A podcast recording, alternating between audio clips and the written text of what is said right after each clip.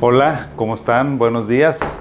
Gusto en saludarles aquí entrando a nuestro set, como siempre, ya saben, transmitiendo para todos ustedes que nos hacen favor de escucharnos en Monterrey, en México, en todo el continente, en Europa. Muchas gracias.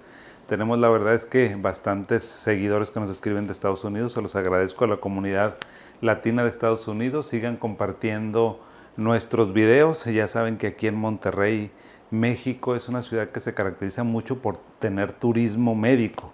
La verdad es que mucha gente de Estados Unidos viene para acá, estamos cerca de la frontera, tenemos vuelos para todos lados, entonces bueno, pues me daría mucho gusto recibirlos presencialmente o bien, ya saben ahora con la ventaja de las redes sociales, pues donde estén podemos platicar. He platicado con gente de Argentina, con gente de Brasil, con gente de Estados Unidos, con gente de San Antonio, de Texas, de la frontera, me escriben mucho y yo pues encantado, encantado siempre de platicar con ustedes.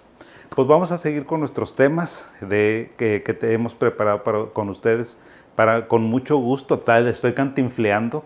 Es que saben que les iba a decir de repente, yo cantinfleo porque como que mi cerebro va más rápido que lo que puedo hablar. Entonces de repente se me juntan las ideas, pero bueno, el tema del día de hoy es un tema interesante, es un tema actual, es un tema que en todas las ciudades se está convirtiendo en un problema de salud pública que es el juego patológico. ¿Verdad? Seguramente ustedes han escuchado hablar de eso, juego patológico o ludopatía. ¿Qué es eso? Pues ya ven que por todos lados hay casas de apuestas, casinos, hoteles donde tienen este tipo de servicios. Ahora con este, los medios digitales, pues ahora están las aplicaciones me han llegado muchos pacientes que dicen, no, doctor, pues es que ahora está bruto porque pues ya no tengo ni siquiera que salir de la casa. Entonces, este problema que a lo mejor era muy pequeñito, hace unos 20, 30 años, no teníamos, este, era rarísimo que yo viera a lo mejor una persona con adicción al juego, con ludopatía, pero ahora cada vez es mucho más frecuente entre mujeres, entre hombres, entre jóvenes, entre adultos, adultos mayores. O sea, la verdad es que este problema es para todo mundo. Y fíjate que me llama mucho la atención, por eso quiero tratar este tema, aunque ya lo había tratado anteriormente hace mucho, me puse a ver los videos, los lives que hemos hecho y es un tema que habíamos tratado en alguna ocasión.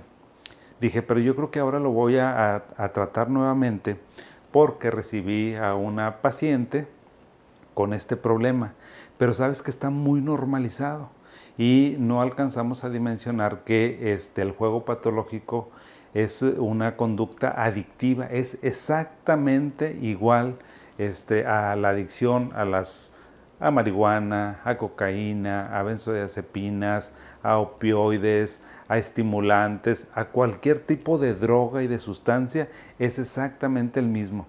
Yo tenía mucho duda y dije, bueno, pues cómo funciona el cerebro de estas personas, pero entonces ahorita les voy a explicar un poco del, mecanismo de acción, pero déjenme les digo cuáles son las características para una persona que puede caer en la categoría de ludópata.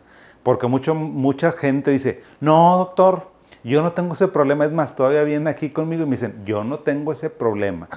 Pues ese problema se imagina, no sé, que es muy grave, que no sé qué, pero ahí te van.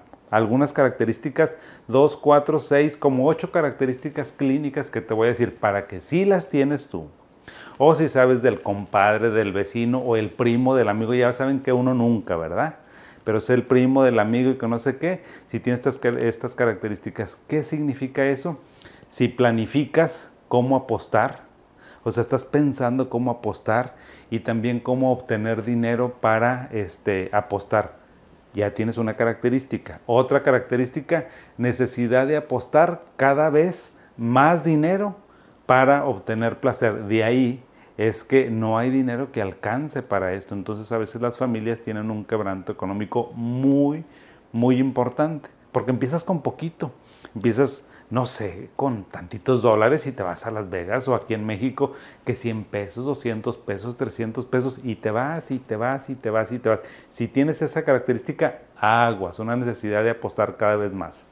Otra eh, característica es que no puedes controlar las apuestas, o sea, pasas por un lugar y vas a llegar. Traes una aplicación y la estás buscando. Entonces esas son situaciones muy, muy complejas.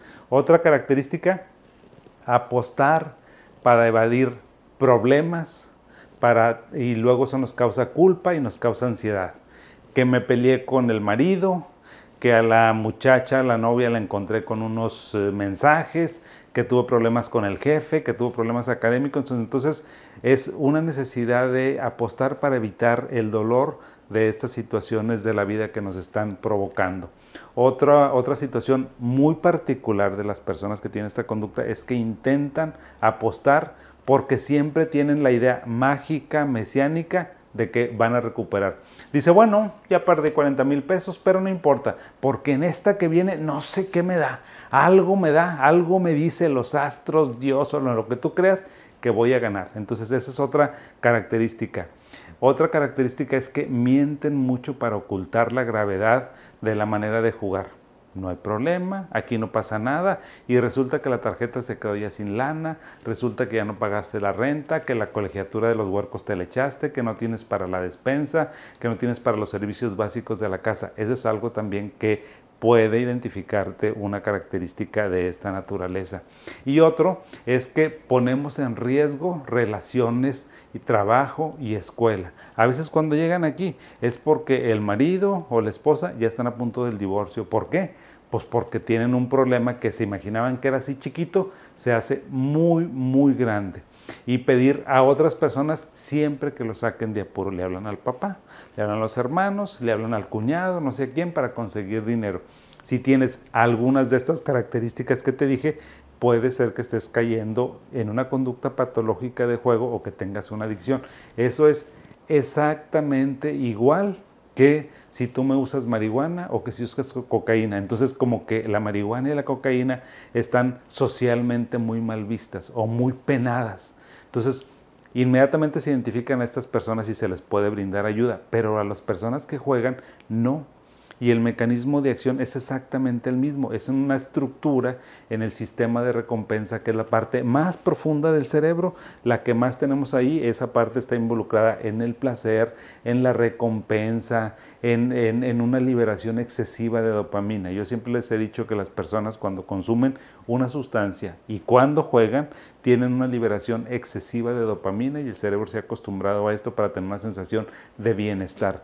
Precisamente por eso este juego patológico entra dentro de las categorías de adicciones. ¿sí?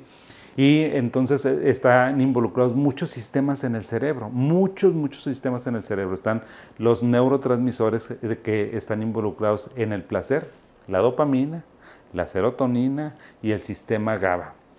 Entonces, es una adicción, es una adicción que tenemos muy normalizada y yo quería y quiero tratar este tema porque pues es un tema de salud pública, es un tema de salud que compromete mucho el bienestar de la persona y del núcleo social, de la familia, del amigo. A veces inclusive llegan a tomar dinero si están trabajando de la empresa y se hace un problemón muy, muy importante. Entonces, yo te diría, si tú conoces a una persona que se va mucho al casino, que está teniendo problemas, que nunca trae dinero, aguas.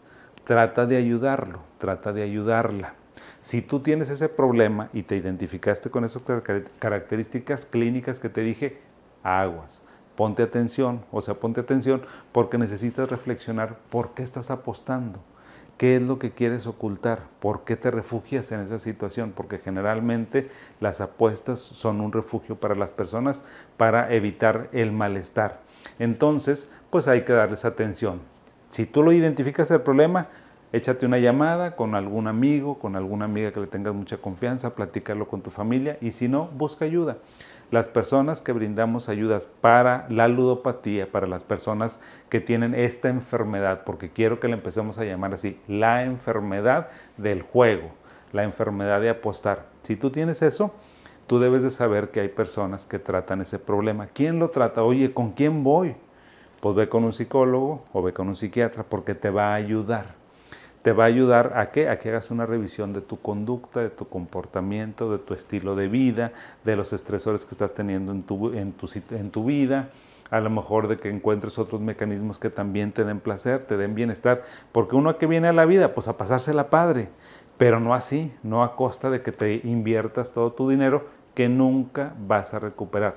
Nunca, nunca, nunca vas a recuperar. Ahora sí que la frase aplica, la casa nunca pierde. Si no, pues no estarían los casinos espectaculares que hay en muchas partes del, del, país, de la ciudad y del mundo. ¿Por qué? Pues porque es un negociazo bruto, porque te maicean, te hacen como que te van a dar algo a ganar y luego ya después ya no ganas. ¿sí? Entonces, quiero decirte que existe tratamiento para eso, que el tratamiento te lo va a dar un psicólogo y un psiquiatra y que el tratamiento en ocasiones es nada más una terapia, una plática, una conversación para que vayas arreglando tu vida.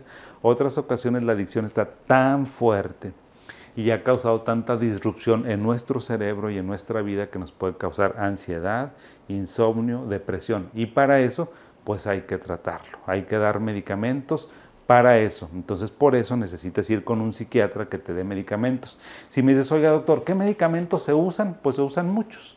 Fundamentalmente los que tienen mayor evidencia son los antidepresivos. ¿Como cuáles, doctor? Sertralina, floxetina, eh, fluvoxamina, bupropión, ¿sí?